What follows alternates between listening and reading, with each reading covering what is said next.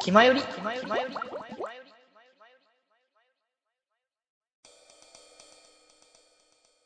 テーマトークのコーナー。はい。なんだいなんだい、さっきから、さっきの手帳からまたちょっと変わってきて。今回のテーマトークのテーマはですね、うん。えー皆様お待ちかねのうん。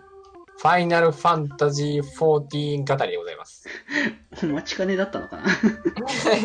俺はお待ちかねし、お待ちかねだった。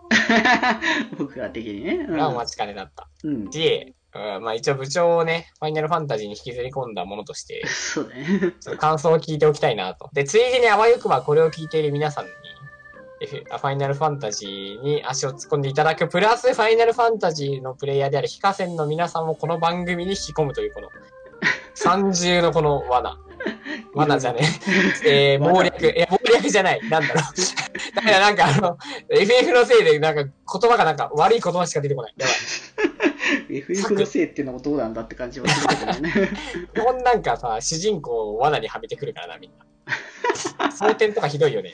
まあ、そうね。新生から蒼天に行くいう流れは相当だからね。そうそうそう。じゃあちょっと、あの、今、争点争点とか言ってるんですけど、ちうんょちょっとだけ、あの、わからない方のために説明をするんですけど、はいはいはい。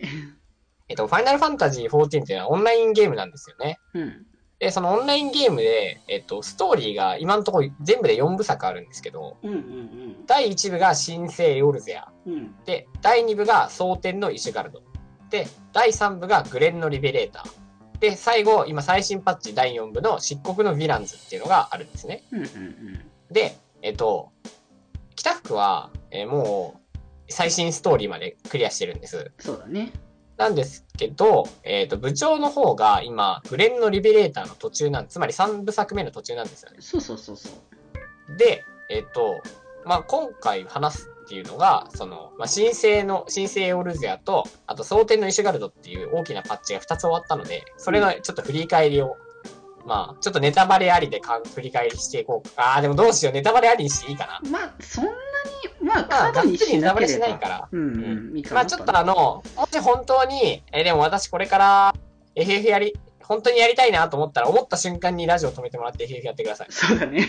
まだ間に合います。まあでも、で極力ネタバレはしない方向でいこうと思うんだけど、そうだね。うん。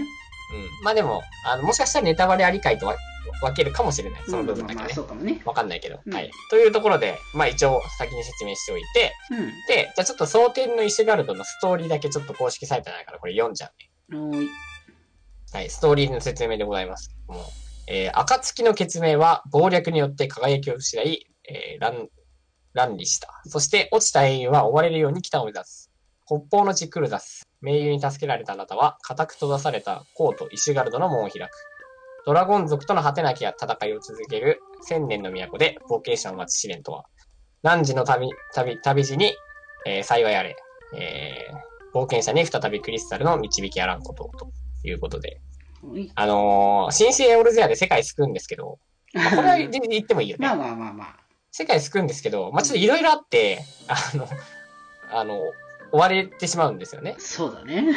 はい。で、えっ、と、寒い寒い北に追いやられてしまうわけですよ。うんうんでもその北へ、北の寒い寒い土地にも人々が住んでいて、うん。うん。そこは実は千年間ももう、千年以上も昔から、ドラゴンと人間の戦いをしている地域だった。うんうん。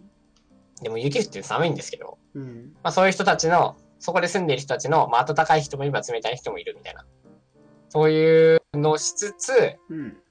その主人公が、まあ要は自分が追われている理由と、そのイシュガルドっていう街のドラゴンとの、こう、因縁みたいなものに決着をつけていくストーリーになってます。うんうんうん。どうでした？振り返って。いやー、だからなんだろうなしえだ申請のさ、終わりが、あこうやって終わるんだみたいな感じの流れだったから、うん。なんというかね、すっごいあの段階ではモヤモヤしてたんだけど、ああ、わかるな。そう、なんとも言えない感じだなというか、ねえ、なんか勝手な話だなってところはあったけど、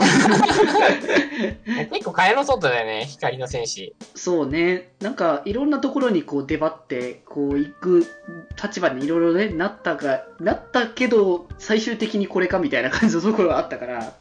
そうそうそう。うん、こんなに働いたのにさ、そうそうまあいいそう。ねえ、なんか、待遇がひどいんだよね。お使いさせられるし。そうね、そういうのは結構、まあまあまああるんだけれども、でそこからその、その、蒼天の、こう、物語っていうのがね、こう、まあ、竜とね、この戦いっていうのが、まあ、こう、主軸にこう、入ってくるわけだけれども、そうですね。こう、なんだろう、やっぱ、最初はさ、こうなんでこの戦いがあるんだみたいな、こう、因縁、千年の因縁みたいな話。があって、で、やっぱ最初はその、やっぱ普通の人間側の立場みたいなところをやっぱ見てるから、こう、なんでだろうな、みたいなのがすごく強いけれども、その先々の話を追っていくと、こう別に、なんだろうな、こう、竜側にもちゃんと言い分もあってみたいな、うん。うん、なんかところを見てきて、なんか、確かにこちら人間側の立場になってるけど、でも、いいのかなみたいなのはやっぱ途中からね、思い始めたりとか。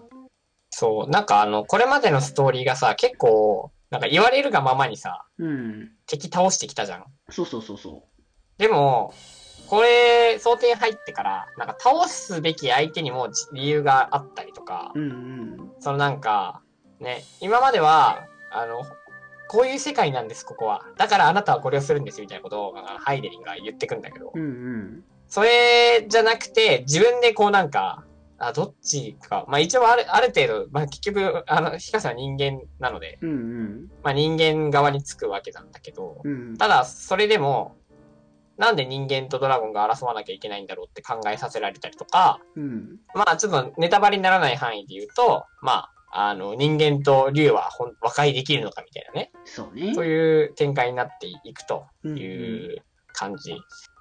じゃあちょっと一旦ネタバレなしはここまでにしとこうか。はいはいはい。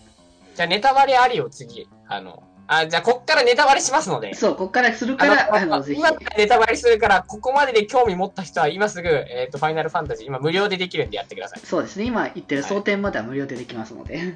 そうそう。で、こっからは普通にストーリーのネタバレを含むので、うんうん。えープレイをしていない人は、えー聞かないか、えープレイをし終わってから聞く感じで、お願いします。すね。あの、なぜこんなに言うかというと、うんファイナルファンタジー14というゲームはネタバレをされるとめちゃくちゃなえるので、まあ、ネタバレは結構気にし、かなり厳しくね、みんな言ってるところはあるから。そう。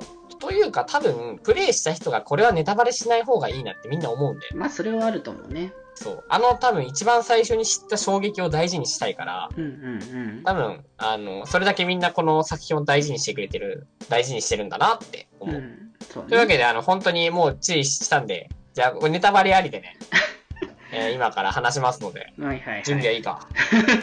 皆さんはちゃん、ことこ、ここ LB の SE 入れといてください。なんでだ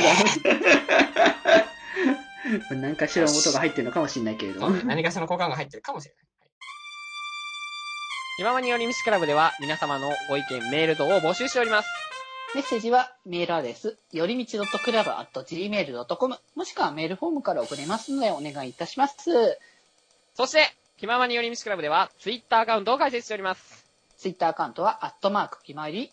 こちらで、えー番組の更新情報などなど募集しております。ほか、マシュマロとか、質問箱、そちらで送れますので、ぜひともよろしくお願いいたします。そして、この番組を聞いているあなた、番組の購読をぜひともよろしくお願いいたします。